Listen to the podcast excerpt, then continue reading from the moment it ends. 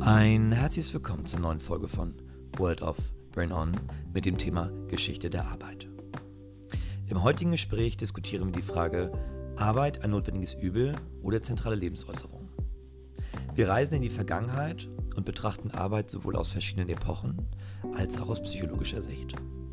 Viel Spaß!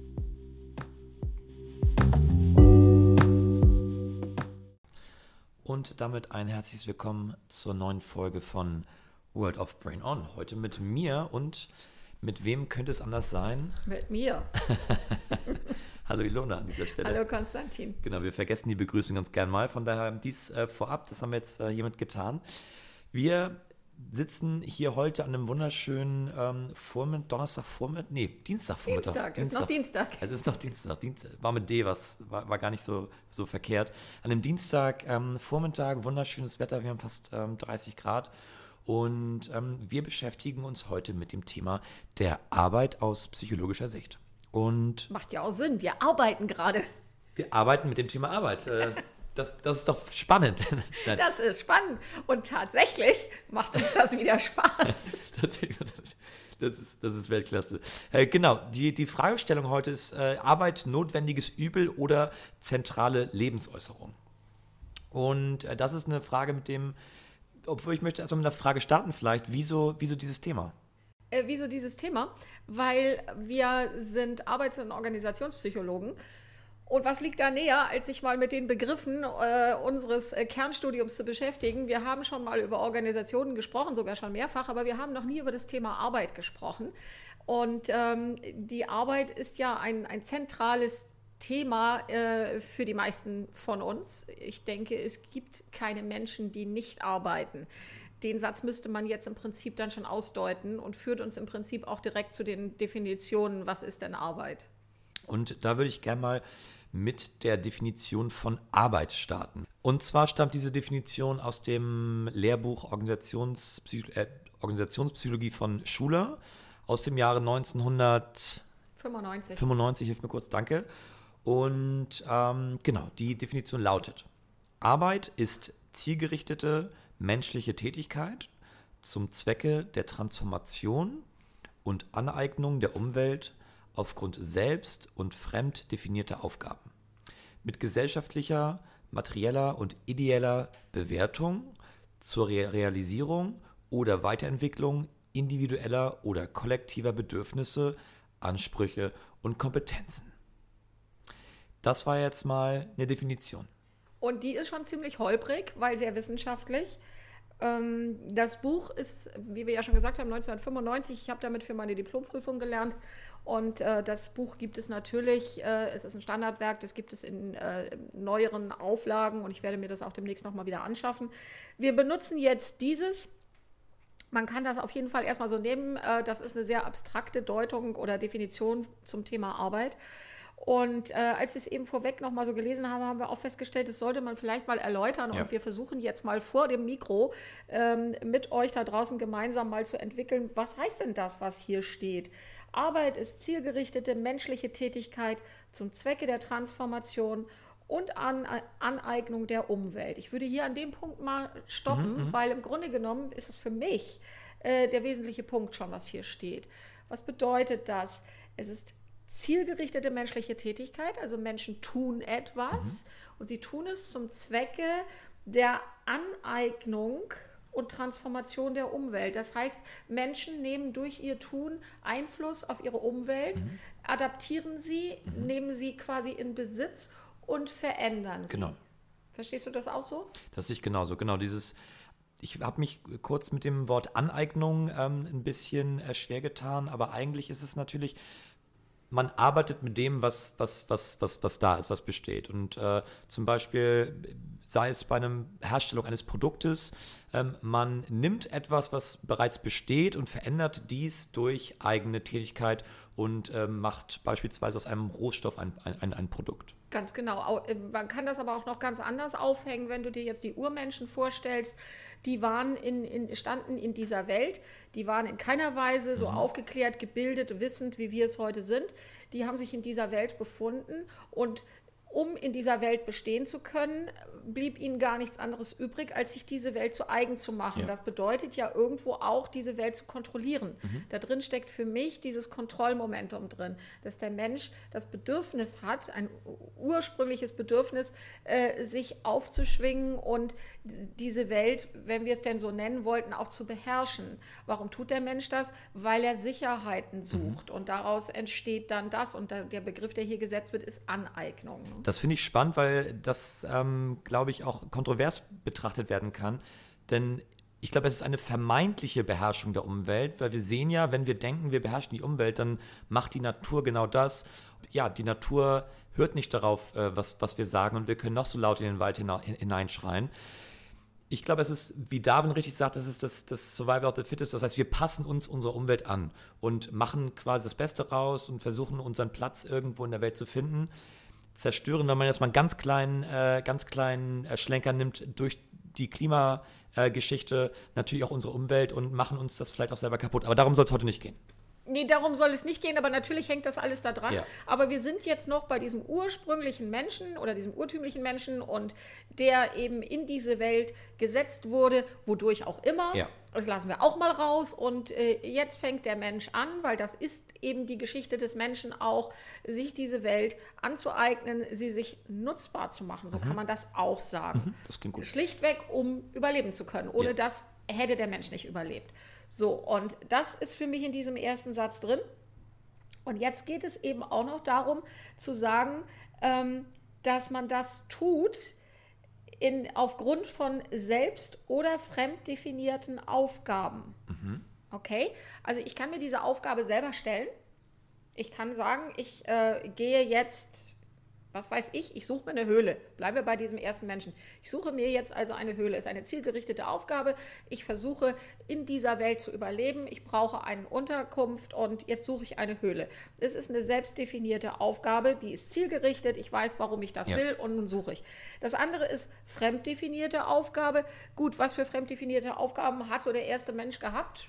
Fällt dir da was ein? Naja, ich glaube, Hunger ist extrinsisch motiviert, äh, Durst ähm, und äh, Shelter, also eine Unterkunft, wie du sagtest, ja auch irgendwo. Ähm, ich würde da, da vielleicht eher ein modernes Beispiel nehmen. Das eine ist der Selbstständige, der sagt, ich habe eine Idee und ich habe eine Dienstleistung, die ich anbieten möchte und, und bin dadurch intrinsisch motiviert. Und das andere ist, durch ähm, fremd definiert, alles klar, der gesellschaftliche Druck. Ähm, du musst, ähm, du hast vielleicht auch eine Familie, die du, die du versorgen musst, bist irgendwo angestellt und äh, kriegst da Aufgaben zugeteilt und funktionierst vielleicht eher im Und da System. wären wir im Prinzip wieder beim System, weil das System ist dann in Teilen eben auch etwas, was uns von außen steuert. Ja. Dann ist es ein fremd definiertes Ziel. Unser System bei uns sieht eben vor, dass du ab einem gewissen Alter anfängst zu arbeiten, in einem gewissen Alter aus der Arbeit wieder ausscheidest und das ist die Fremddefinition und du fügst dich im Prinzip diesem System Yes. ein. Hm? Die meisten tun das. Also hätten wir auch das schon mal so grob. Äh, Ich nehme an, dass viele Wissenschaftler jetzt, äh, die da tiefer drin sind, sagen, ja, das ist ein bisschen sehr oberflächlich dahergesagt. Aber wir wollen ja, dass die, die meisten, die uns jetzt zuhören, oder wir möchten, dass alle, die uns jetzt zuhören, ähm, ein gemeinsames Verständnis mit Genau. uns äh, für diese Definition entwickeln können. So, selbst- und fremd definierte Aufgaben mit gesellschaftlicher, materieller oder ideeller Bewertung. Das ist schon mal interessant. Es gibt also verschiedene Bewertungskategorien. Kategorien. die können auf gesellschaftlicher Ebene liegen, die können materieller Art sein oder sich im ideellen Bereich bewegen. Da würde ich sagen, das bezieht sich Ja. dann schon eher auf den weiterentwickelten Menschen, dass man da eben gerade diesen Bereich der ideellen Bewertung eben sehr stark mit hineinnehmen kann. Ähm, das muss man sich ja auch leisten können. Das, wenn wir auf einen Urmenschen gucken, der also ums nackte Überleben gekämpft hat, äh, wie weit hatte der die Chance, ideell etwas zu bewerten? Das ist jetzt also reine Hypothese, dazu können wir nicht sagen, aber es ist auch mal ein interessanter Gedanke. Oh, das hast du gut. Äh, du wolltest spannend sagen, ich habe es gesehen. Ähm, und, und da ist natürlich, oder da stellt sich mir die Frage, ab wann gab es bewusst diesen ideellen Wert oder dieses ideelle Ja, ja. Ähm, Gefühl oder den Gedanken, wirklich etwas ähm, die Ideologie, ab, ab wann gibt es den, den Begriff, wann hat sich der Ja, eingeschleift? das äh, hat ja durchaus damit zu tun, mit einem selbstreflexiven Bewusstsein Ja. eben auch, das sich auch in der Menschheitsgeschichte entwickelt hat, Mhm. um eben zu verstehen, es gibt Kategorien außerhalb des, wenn wir auf Maslows Bedürfnispyramide gucken, dass es eben auf den oberen Etagen dieser Pyramide äh, spannende Bereiche gibt.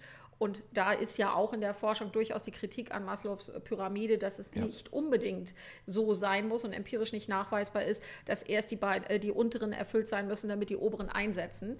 Ähm, aber auch das ist jetzt nicht primär unser Thema. Das könnte man aber durchaus auch noch mal so beim Thema Motive und Motivation noch Yes. mal mit hineinnehmen. Ähm, wenn wir dazu noch mal einen Podcast machen, denn wir hatten ja schon mal einen dazu, aber da könnte man noch eine Menge dazu sagen. So, und dann geht es hier weiter äh, zur Realisierung oder Weiterentwicklung individueller oder kollektiver Bedürfnisse, Ansprüche und Kompetenzen.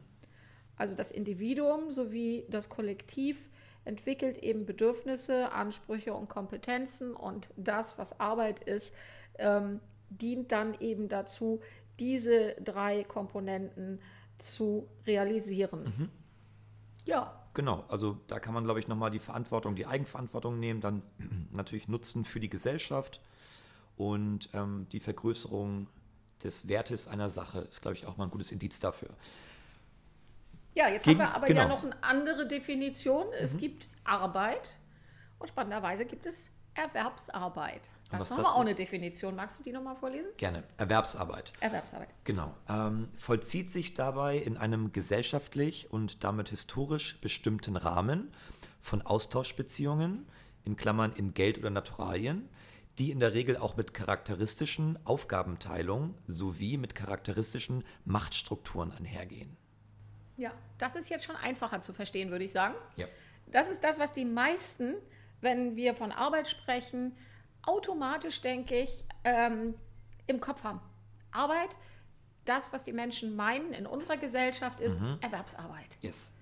Ähm, und das ist schon mal ein ganz wichtiger Punkt, dass das so ist, weil es nämlich eine ganze Menge an Problemen auch heraufbeschwört, dass wir Arbeit so definieren. Arbeit ist Erwerbsarbeit und Erwerbsarbeit bedeutet eben, ich werde entlohnt für das, was ich da leiste. Also diese zielgerichtete Tätigkeit zum Zwecke all dieser Dinge, die wir vorher formuliert haben, die wird als Austauschbeziehung gelebt. Das heißt, ich bekomme in irgendeiner Form einen Gegenwert für das, was ich tue, für diese Tätigkeit.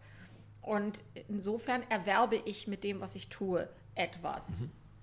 Spannend ist, ähm, glaube ich, auch, wenn wir gleich nochmal auf die Geschichte der Arbeit gehen, zu sehen, welche Faktoren diese Austauschbeziehungen beeinflussen. Also ähm, hier wurde gesagt, Geld oder Naturalien, das kann natürlich auch, sage ich mal, Wertschätzung sein. Ähm, aus welchen Gründen gehen Leute, gehen, gehen Menschen eine Erwerbsarbeit? Das äh, wäre auch spannend nochmal zu untersuchen. Kann man sich das aussuchen? Äh, ist das vorgegeben? Ähm, und wie hat sich das in der Zeit verändert? Das ist ein wichtiger Punkt, aber wenn wir jetzt hierbei bleiben, Geld oder Naturalien, würde ich sagen, das ist schon noch ein sehr vorherrschendes Konstrukt zum Thema Arbeit. Und interessant ist dann, ähm, was hier weiter steht, äh, Austauschbeziehungen, die in der Regel auch mit charakteristischer Aufgabenteilung sowie mit charakteristischen Machtstrukturen einhergehen. Das ist natürlich für uns als Organisationsentwickler ganz besonders von Bedeutung. Das heißt, es gibt also um Erwerbsarbeit zu organisieren, eine, eine Aufgaben, äh, ja, verschiedene Aufgaben, die voneinander separiert werden und äh, die dann in irgendeiner Form miteinander auch interagieren. Und wenn ich das so anlege, wenn ich also im Prinzip Strukturen und Prozesse erschaffe, um Erwerbsarbeit zu organisieren, das ist das ja dann im Prinzip, woher kommt auch das Wort Organisation? Hier haben wir es. Wir organisieren Erwerbsarbeit. Ja. Und äh, das wird dann logischerweise einhergehen mit Machtstrukturen, weil man ähm, in dieser Form des Tuns dann eben Menschen braucht, die auch Kontrollfunktionen übernehmen. Die auch Verantwortung übernehmen. Kontrolle und Verantwortung, all diese Dinge. Aber du bist jetzt im Prinzip schon in dieser äh, erweiterten Sichtweise davon. Ich glaube, dass das ursprünglich schon auch eher der Gedanke war des Kontrollierens. Und ähm, ich weiß nicht, warum ich gerade so ein Bild vor mir habe, so eine, so eine römische Galeere wo eben Menschen da saßen, angekettet waren, die waren nicht frei in ihrem Ja. Tun, es war ein sehr zielgerichtetes Tun, logischerweise. Diese Galeere musste von A nach B, da gab es diesen der den Takt vorgegeben hat. Und es gab wohl auch tatsächlich Einpeitscher, auch das Wort muss ja von irgendwoher kommen. Ja. Und die Leute wurden gezwungen, dann so zu arbeiten. Die waren also maximal äh, kontrolliert. Ähm, und es war eine ganz klare Machtstruktur, wenn wir diese Metapher benutzen wollten. In dieser Form wird das halt heute so nicht mehr umgesetzt. Aber der Grundgedanke ist schon teilweise auch immer noch vorhanden. Da gibt es die, die dies, diese eigentliche Tätigkeit ausüben. Und dann gibt es die, die das äh, begleiten, in welcher Form auch immer. Wenn du so willst, könnte man sagen, dass dieses den Schlagtakt vorgeben und mit der Peitsche rumlaufen eine Form von Motivation sind maximale extrinsische Motivation mhm. und zwar keine positive. Mhm. Und ähm, dass es dann noch den gibt, der das Ganze von oben betrachtet und, und kontrolliert und anleitet. Ja, und, und der davon profitiert, weil ich, glaub, ich glaube nicht, dass die Sklaven von ihrer Arbeit wirklich profitiert haben. Vielleicht mit dem Leben, sage ich mal, in, in, in Klammern. Aber das ist auch so ziemlich das Brot und äh, Wasser haben sie wahrscheinlich auch nur bekommen, damit sie arbeiten können, also Mittel zum Zweck. Und ähm, das muss äh, eine harte Zeit gewesen sein. Das war es ganz bestimmt. Und das führt uns jetzt eben schon dazu, das ist eine schöne Überleitung, dass ähm, die Geschichte der Arbeit, über die wir ja uns auch hier ein bisschen austauschen wollten, wir haben äh, das, was wir jetzt hier äh, quasi projiziert haben, diese Metapher ist natürlich sehr extrem. Mhm. Und ähm, wir sind jetzt aber dann schon in einer Zeit angekommen, nämlich in der Antike, wo Arbeit äh, komplett anders gedeutet wurde von Menschen es gab eben die Sklaven, die hatten keine Wahl, die wurden gezwungen, das zu tun. Und ähm, das, was sie da taten, war wesentlich, um den äh, Erhalt äh, anderer zu sichern. Aber diese anderen, die über das Vermögen, über den Besitz verfügten, die eben in Griechenland, in Rom, die eben die Bürger waren, denen wäre es nicht in den Sinn gekommen, Erwerbsarbeit durchzuführen, ja. weil das galt als überhaupt nicht äh, angesehen. Das war etwas, was man nicht tat, weil es die, dafür waren Sklaven da. Mhm. Aber, und wie ich es neulich noch gelesen habe, äh, Arbeit wurde damals durchgeführt von Sklaven und von Frauen. Das ist mir auch das erste Mal bei der Recherche für diesen Podcast so begegnet fand ich auch wieder sehr spannend. Aber der angesehene Bürger im alten Rom, im alten Athen, der hat nicht gearbeitet, der ging schöngeistigen Aufgaben nach. Man traf sich und äh, man parlierte und man sprach, eben, daher kommt das Wort Politik, Polis, wurde betrieben, Policy, das Thema der, der allgemeinen, ähm, was von allgemeinem Interesse ja. war, darüber hat man im Diskurs äh, sich befunden, Philosophie wurde betrieben und äh, das war das, womit man seine Zeit verbrachte. Aber gearbeitet in dem Sinne, wie wir das heute verstehen, das wäre denen nicht in den Sinn gekommen. Also dieses auf Arbeit zu gucken, ähm, hat sich ja massiv gewandelt und hat sich aber im Laufe der Jahrtausende, Jahrhunderte immer wieder mal gewandelt. Mhm. Das, wir haben jetzt von der Antike gesprochen. Dann kam etwas, ähm, was man da sagen muss, das sind die Anfänge jetzt des Christentums, mhm. wenn wir auf das gucken. Jetzt bleiben wir mal nur dabei. Ich kann jetzt über andere Religionsrichtungen nicht so viel sagen, aber das Christentum ist ja das, was unsere Kultur hier maßgeblich geprägt ja. hat, ob die Menschen das nun äh, wahrhaben wollen oder nicht. Äh, alleine die, die, die Jahresstruktur, in der wir uns befinden, mit den Feiertagen und allem, das entstammt dem, äh, dem christlichen Gedankengut und Natürlich können wir jetzt sagen, das Ganze baut auf alten heidnischen Bräuchen auf, mhm. aber hier ist äh, wirklich zu sehen, wie sehr wir beeinflusst sind durch eine Kultur, die viel, viel älter ist, als die meisten sich das so denken und dass wir uns von diesen Dingen gar nicht so frei machen können, weil sie so in unserem äh, in unserer Definition unserer Gesellschaft verankert mhm. sind. Und wenn wir eben auf das frühe Christentum kommen, dann gibt es hier im Evangelium nach Matthäus äh, folgende Aussage. Und was sorgt ihr euch um eure Kleidung? Lernt von den Lilien, die auf dem Feld wachsen. Sie arbeiten nicht und spinnen nicht. Ähm, hier geht es darum, dass bis dahin eben, ähm, bis ins Mittelalter hinein, Arbeit als etwas galt, das nicht freudvoll war. Arbeit war eine Last. Das sollte man nicht tun. Und auch Matthäus sagt hier, warum kümmert ihr euch? Das, das ist im Prinzip eine Ansage zum Lebt doch mal in den Tag hinein. Mhm interessant, ne? wenn, man, wenn man das auch anguckt. Würde man jetzt nicht mit der Bibel in Verbindung bringen, so eine Aussage, behaupte ich mal. Aber nein, das, das galt nicht als, als das, worauf man guckte, weil man nämlich Folgendes hatte. Es ging darum, ähm, Habgier und Gewinnstreben galten als Laster. Mhm. Und dass man auch noch materiellen Wohlstand nach außen getragen hat, das war geradezu Sünde. Und wenn man völlig kontrovers zum komplett anders ja. als heute. Und das heißt eben, dass in, in, diesem frühen Christentum bis hin zum Mittelalter die Arbeit eben eher als Last gesehen wurde, der man sich nicht so anheimgeben sollte.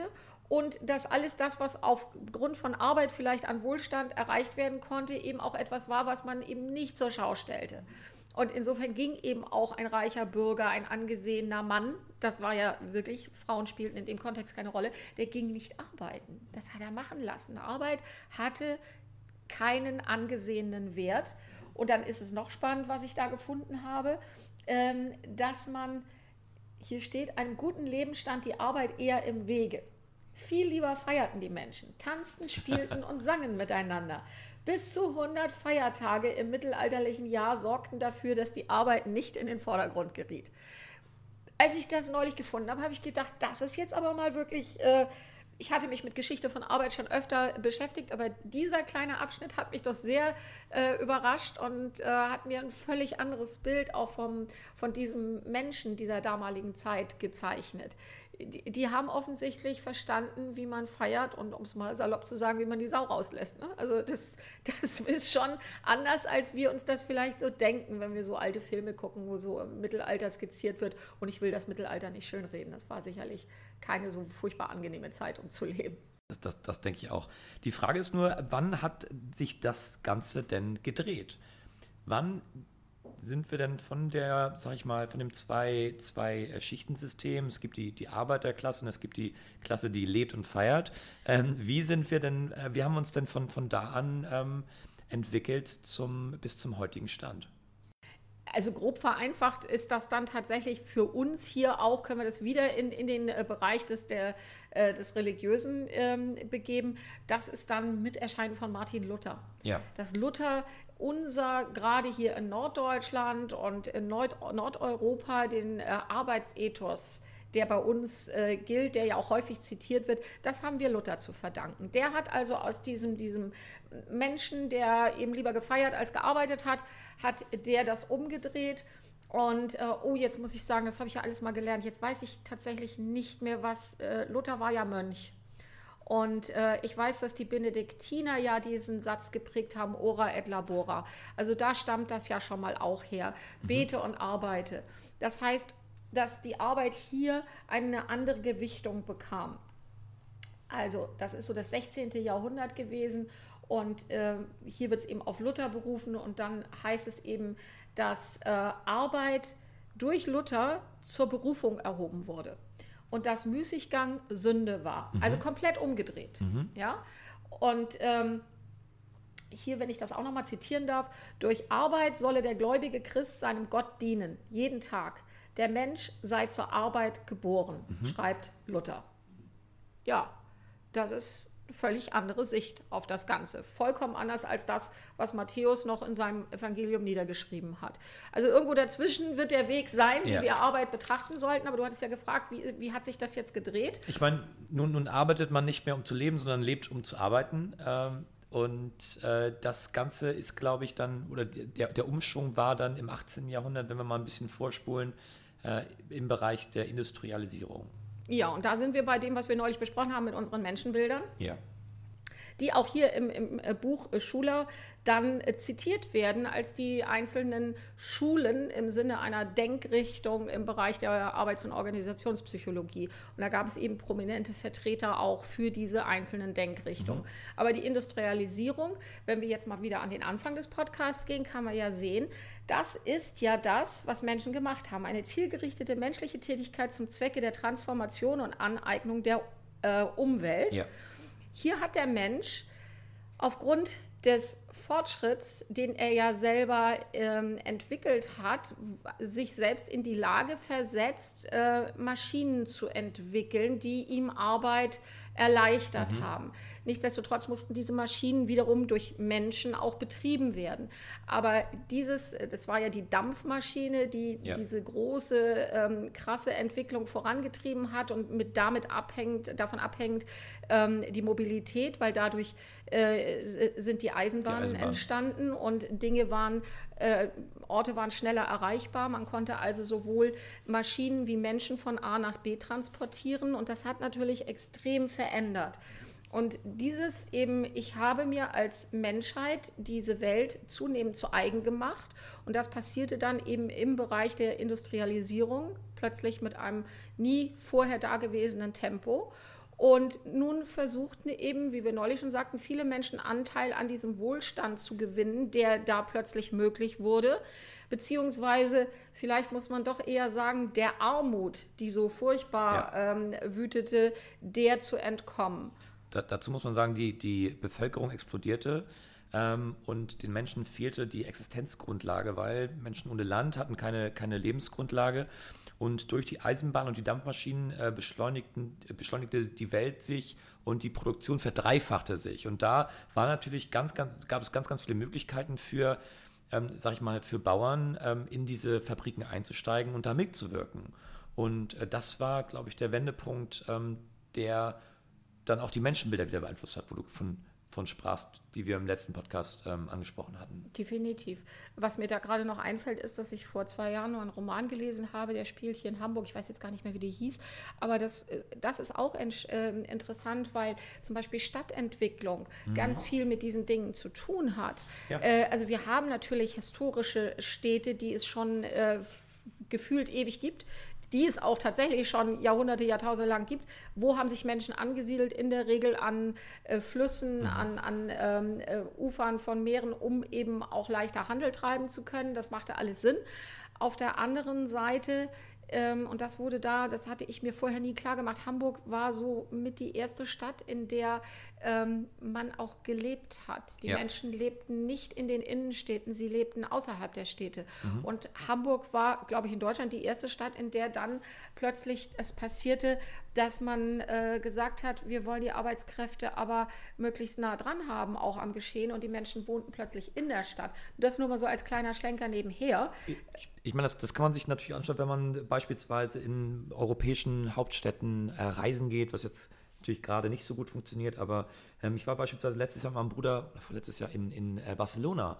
Und ähm, ich finde es spannend, wenn man sich, wo du gerade von Stadtplanung sprachst, ähm, wenn man Barcelona anschaut, die haben natürlich jetzt eine, eine, eine, römische Geschichte, aber wenn man jetzt auch in die Neuzeit guckt, nach, ähm, nach Amerika beispielsweise, wenn man sich New York anguckt, wie, die, wie das gebaut wird, mit den, mit den Straßen, die wirklich ähm, nur in, in Rastern gebaut sind. Und wenn man sich dagegen mal kleine, alte deutsche Städte anguckt, ich komme aus Flensburg, mit den kleinen Gassen und, und äh, auch hier in Hamburg vielen Kurven und da sieht alles, äh, das ist halt alles entstanden und organisch gewachsen und nicht alles auf einmal irgendwie auf einen Platz ähm, gebaut worden. Und das ist ein Unterschied, den man auch heutzutage noch erkennen kann, wenn man ein bisschen genauer hinschaut.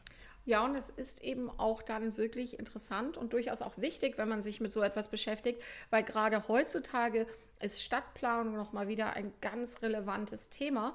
Aber das werden wir auch in einem anderen Podcast machen, weil wir wollen uns dann auch nochmal mit der Zukunft der Arbeit yes, beschäftigen. Genau. Die mhm. Zukunft der Arbeit hat immer mit der Zukunft der Menschheit zu tun. Und natürlich wirkt sich das dann aus auf zum Beispiel so etwas wie Städte, weil auch die Frage, wie wollen wir in Zukunft leben, ja die wird davon mitberührt. Wie werden wir in Zukunft leben? Ne? Wie werden wir? Und hier wird wieder deutlich, es sind Systeme. Ja. Und wenn ich an einem System etwas verändere, dann wird das nächste System mit beeinflusst. Mhm. Und ähm, das wird immer wieder deutlich, wenn wir uns so solchen Themen zuwenden. Jetzt waren wir aber bei der Industrialisierung und äh, die Menschen sind also in die Städte gegangen, haben in den Fabriken gearbeitet. Darüber haben wir neulich ja schon ausreichend gesprochen.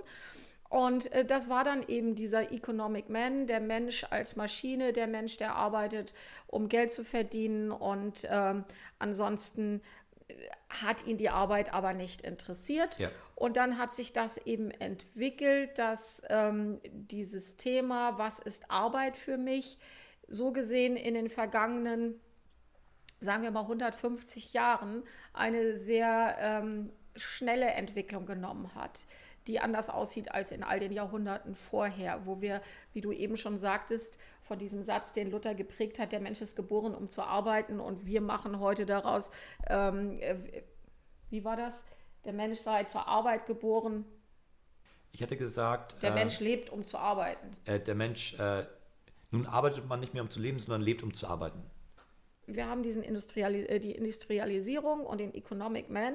Und äh, wir haben das ja schon gesagt in unserem Podcast zu Menschenbildern. Hier wird das jetzt nochmal eben äh, aufgegriffen, dass wir eben verschiedene Auffassungen über die Gewichtung der einzelnen Aspekte der Arbeit haben. Mhm. Und das nennen wir hier in dem Buch Schuler, wird das als Schulen der Arbeits- und Organisationspsychologie mhm. unterschieden. Und da haben wir dann eben diesen Taylorismus, ähm, der das ökonomische Motiv in den Vordergrund stellt. Für die, für die sogenannte Human Relations Bewegung äh, ist dann hingegen der soziale Aspekt äh, der wesentliche, das ist der Social Man. Dann haben wir Hackman und Oldham, die betonten äh, besonders den Arbeitsinhalt. Und dann gibt es äh, die, die, Vertreter des sogenannten so soziotechnischen Systemansatzes, ähm, die eben darauf hinweisen, dass es eine Integration von Arbeitsinhaltsaspekten mit sozialen und technischen Aspekten gibt. So, und wenn wir jetzt auf unser Fach gucken, was ich ja auch äh, unterrichte, dann ist gerade dieser soziotechnische Ansatz eben auch wieder ein sehr interessanter und spannender, weil es nämlich beinhaltet, ich gucke darauf, wir haben die Industrialisierung und es hat, äh, die Maschine hat Einzug gehalten ins Arbeitsleben. Und die ist heute nicht mehr wegzudenken aus unserer aller Arbeit. Und zwar äh, ganz besonders durch die modernsten Entwicklungen von Maschinen. Und das ist das alles das, was mit IT zu tun hat. Das ist der Kollege Computer und zunehmend der Kollege Roboter, der da kommt. Aber wenn wir jetzt bei Computer bleiben, wir alle in jedem Arbeitsplatz, den man heute auf der Welt so findet, sei er denn nicht in der Landwirtschaft, dann äh, arbeiten Menschen über dieses Medium. Und äh, es macht etwas mit Menschen. Und wenn wir in Organisationen gehen, dann ist das schon relevant, auch zu sehen, die Interaktion von Mensch-Maschine, welche passiert da. Ja. Natürlich auch, wenn wir jetzt zum Beispiel in eine Werkshalle bei VW gingen, wäre das genauso. Auch da muss ich immer vor meine beratende Tätigkeit vor dem Hintergrund leisten, dass ich weiß, was ist das Arbeitsumfeld, das diese Menschen haben, was ist ihre Tätigkeit, mhm. weil das, was sie rein äh, technisch tun, hat natürlich eine Auswirkung auf das soziale System. Deswegen Klar. kann ich das nicht voneinander lösen. Äh, dramatisch wird es halt immer dann, und das ist gerade wieder extrem zu beobachten, wir haben diese schönen Schlagworte, agiles Arbeiten, wir haben das Schlagwort Digitalisierung, wir haben das Schlagwort Transformation, äh, disruptives Denken. Was meinen die meisten damit? Es geht eben hin immer wieder in dieses technische System. Wir verändern sehr stark in technische Systeme, aber es müssen Menschen machen, diese Veränderung. Und in den Organisationen wird leider zu wenig in die Tiefe gedacht und auch verstanden, was dieses soziale System ist, sprich der Mitarbeiter und wie man den in solche Veränderungsprozesse mit hineinnehmen muss. Vor allem verändert sich die Welt und äh, die technische Komponente, wo sie gerade ansprichst, immer schneller und äh, es wird oft glaube ich, ähm, der Mensch irgendwo auch teilweise zurückgelassen. Ich meine, wenn man jung ist und, und die, die, die ähm, kognitiven Strukturen noch nicht so gefestigt, dann geht die Veränderung schneller. Aber wenn wir in einem Organisationsentwicklungsprozess stecken, beispielsweise in der Digitalisierung, dann ähm, sind die Mitarbeiter, die vielleicht schon 40, 50, 60 sind, natürlich deutlich schwerer mitzunehmen als die, die gerade angefangen haben und in den 20ern stecken. Und ich glaube, dass es da ähm, die Aufgabe des Unternehmens ist oder des, des Beraters, der da engagiert wird, ähm, genau alle Parteien ähm, mit einzubeziehen und, und, und alle Wirk Wirkungsfaktoren mit zu berechnen, um zu schauen, wie kriege ich jeden Mitarbeiter mit auf diesen, auf diesen Wandel, in diesen, in diesen Change-Prozess integriert. Ja, auf jeden Fall. Und ähm, das sind unsere Aufgaben. So gehen wir ja an, an Beratung heran, dass wir ja äh, primär auf, den, äh, auf das soziale System ja. schauen. Aber eben auch verstehen und wissen müssen, dass es dieses technische System gibt und dass das eine Auswirkung hat. Mhm. So, aber äh, das wäre auch nochmal wieder ein Thema für einen anderen Podcast, ja. auf, auf diese Form von Beratung zu gehen. Aber interessant ist halt nochmal zu gucken, wenn wir jetzt schauen vom, äh, von der Industrialisierung, wenn wir noch weiter zurückschauen in, in die Antike und dann ins Mittelalter, Luther, äh, wo stehen wir denn heute mit Arbeit? Wie bewerten wir Arbeit und wie leben wir sie? Das ist ein markanter Unterschied, denke ich, oder eine markante Veränderung, die sich da vollzogen hat. Absolut. Ich glaube auch, dass neben der Sicherung des Einkommens eine Reihe von psychosozialen Funktionen stehen und äh, das vor allem heutzutage. Und zwar sind das, äh, wie gesagt, nicht nur die Sicherung des Einkommens, sondern auch die Aktivität und Kompetenz. Das ist die Zeitstrukturierung.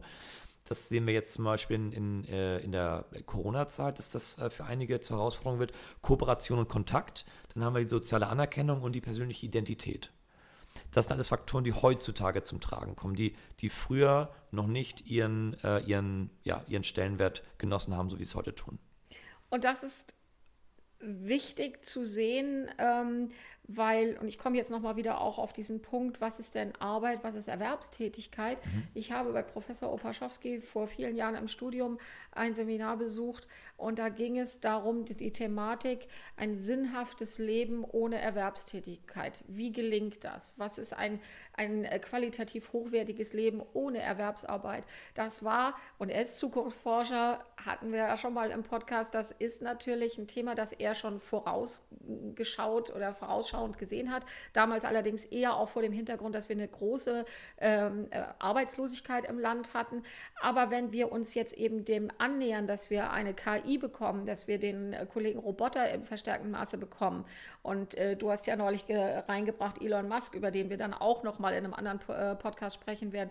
Aber wenn unsere Zukunft so aussieht, dass wir zunehmend nicht mehr erwerbstätig arbeiten, was tut der Mensch denn dann? Dieser Mensch, der sich so daran gewöhnt hat, dass Arbeit ihn definiert, dass er aus Arbeit seinen Selbstwert zieht, neben so etwas wie ich sichere mir damit meinen Lebensunterhalt, hat ja Arbeit diesen Aspekt ganz stark bekommen. Wenn wir aufeinandertreffen, dann ist es in der Regel ganz schnell, ah, was, was machen Sie oder wo arbeitest du? Das ist ja eine ganz normale Frage, die Klar. man sich stellt. Und natürlich wird man über Tätigkeit, Arbeitgeber und äh, Position, die man einnimmt, auch kategorisiert. Und äh, das nutzen wir ganz klar so. Schönstes ähm, Indiz für sowas ist ja so etwas wie eine Visitenkarte. Mhm. Äh, was drückt die Visitenkarte eigentlich aus? Jetzt kann man sagen, ja, na, die braucht man ja damit, wenn man jemanden trifft, damit der dann die Daten hat und so. Aber ich behaupte mal aus psychologischer Sicht, wir tauschen aus, wie wichtig wir sind. Natürlich. Und das können wir ja auch sehen an all diesen schönen Titeln, die in modernen Organisationen erschaffen werden, damit aber auch wirklich jede Tätigkeit noch irgendwie einen, einen Status erhält, der sich in einem Titel niederschlägt. es gibt ja auch diesen schönen LinkedIn-Effekt, ähm, der, ich weiß nicht, ob der jetzt wissenschaftlich korrekt ist, aber ähm, wenn man sich die Berufsbezeichnung von, ähm, ja, von, von Personen vor zehn Jahren anschaut und äh, die vergleicht mit denen heute, sind alle, haben alle irgendwelche fancy Titel und, und haben irgendwie nicht nur einen Jobtitel, sondern, sondern vier oder fünf. Und ähm, wo du gerade das, oder ich möchte nochmal den Punkt auf, aufgreifen, ganz kurz von vorhin, dass, dass wir uns auf der technischen Komponente weiterentwickeln, dass wir alle schon so eine kleine, so eine kleine Art von Cyborg sind und wir uns einmal den sozialen Aspekt, aber auch den, den, den sozialberuflichen Aspekt ähm, uns erweitern über diese technische Komponente. Jeder von uns hat ein, oder die meisten haben ein Smartphone. Ähm, viele sind bei LinkedIn, bei Xing, Facebook ist schon wieder ein bisschen, äh, ist nicht mehr ganz aktuell, Instagram etc. Und wir alle zeigen oder haben ein, ein gewisses Bild von uns im, im, im Netz stehen und in, in einer Cloud. Und ähm, es gibt Menschen wie zum Beispiel Elon Musk, äh, da wollen wir jetzt nicht äh, zutiefst drauf eingehen, aber die auch schon genau das sagen, dass man sagt, man nimmt den Leuten irgendwann ähm, People have a meaning. Um, if you take the meaning from them, from their employment, wenn, wenn die keine Labor mehr haben, keine Arbeitskraft, was ist denn der Sinn des Lebens? Wofür werde ich gebraucht? Und äh, ich glaube, das ist ein Thema, mit dem werden wir uns nächstes Mal beschäftigen. Ich wollte nur mal sagen, die Arbeit hört heute nicht auf, wenn wir aus der Fabrik gehen, sondern eigentlich ist Arbeit für mich zumindest omnipräsent. Ähm, ich ich lebe das, was ich arbeite und ähm, ich bin in sozialen Netzwerken unterwegs, ich tausche mich aus, die Netzwerke erweitern sich. Man braucht die klassische Visitenkarte heute manchmal gar nicht mehr, weil man sagt, komm, wir vernetzen uns bei LinkedIn und auf einmal hat man äh, 4000 Kontakte und fragt sich, ist das eigentlich noch so, wie ich das ja, gewollt habe? ist die Frage, habe? geht es da um die Kontakte oder geht es um die Selbstdarstellung? Und die Visitenkarte, wenn du das so sagst, mag eine durchaus veraltete Form der Selbstdarstellung auch sein. Aber der Instagram-Feed, äh, die, die Facebook-Seite, das Profil auf LinkedIn oder Xing ist ja nichts anderes. Ja. Das sind Selbstdarstellungen, die man ähm, heute, wenn man so will, ich mache jetzt mal hier die Anführungszeichen in der Luft, haben muss mhm. für bestimmte Kontexte. Wir haben sie auch, wir nutzen sie auch. Ich finde es immer wichtig zu verstehen, äh, also ich zum Beispiel habe einen Instagram-Feed, den ich liebe. Warum mache ich das? Ich bin mir dessen sehr bewusst. Ich habe da Freude dran. Für mich ist es eine Form von kreativer Auseinandersetzung mit mir selbst und eine Art Tagebuch, das ich für mich führe. Und äh, ob ich da jetzt Likes bekomme oder nicht, ist mir im Zweifel da gucke ich nicht so drauf. Aber es macht mir Spaß. Wenn man das so macht, denke ich, ist es eine gute Sache. Wenn man das zu ernst nimmt, wenn man sich davon abhängig macht, wie viele Leute liken da jetzt was, dann wird es halt gefährlich. Aber nichtsdestotrotz ist es alles ähm, Versuche und, und Möglichkeiten, sich ähm, äußerlich darzustellen. Und das ist unsere Zeit. Du hast aber eben etwas, wie ich finde, sehr Wichtiges gesagt, was im Aspekt der Arbeit mit drin liegt. Du hast gesagt, wann werde ich denn gebraucht oder werde ich noch gebraucht?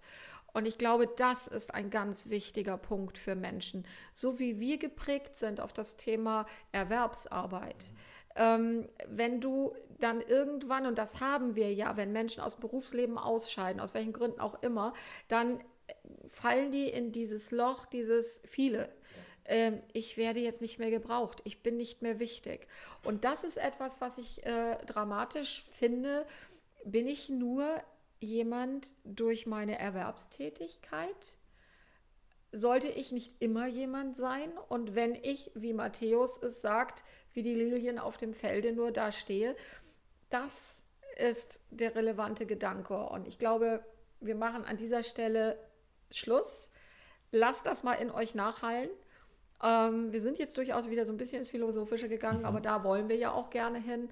Und ähm, wir machen beim nächsten Mal mit dem Thema Arbeit weiter. Und arbeiten in der Zukunft. Und arbeiten in der Zukunft mhm. mit Roboter, Elon Musk und was nicht allem. Klasse. Okay, ich danke dir. Ebenfalls vielen lieben Dank und auch dir, lieber Zuhörer, vielen Dank fürs Zuhören. Wir freuen uns aufs nächste Mal. Das tun wir. Bis dahin. Bis dann. Tschüss. Tschüss.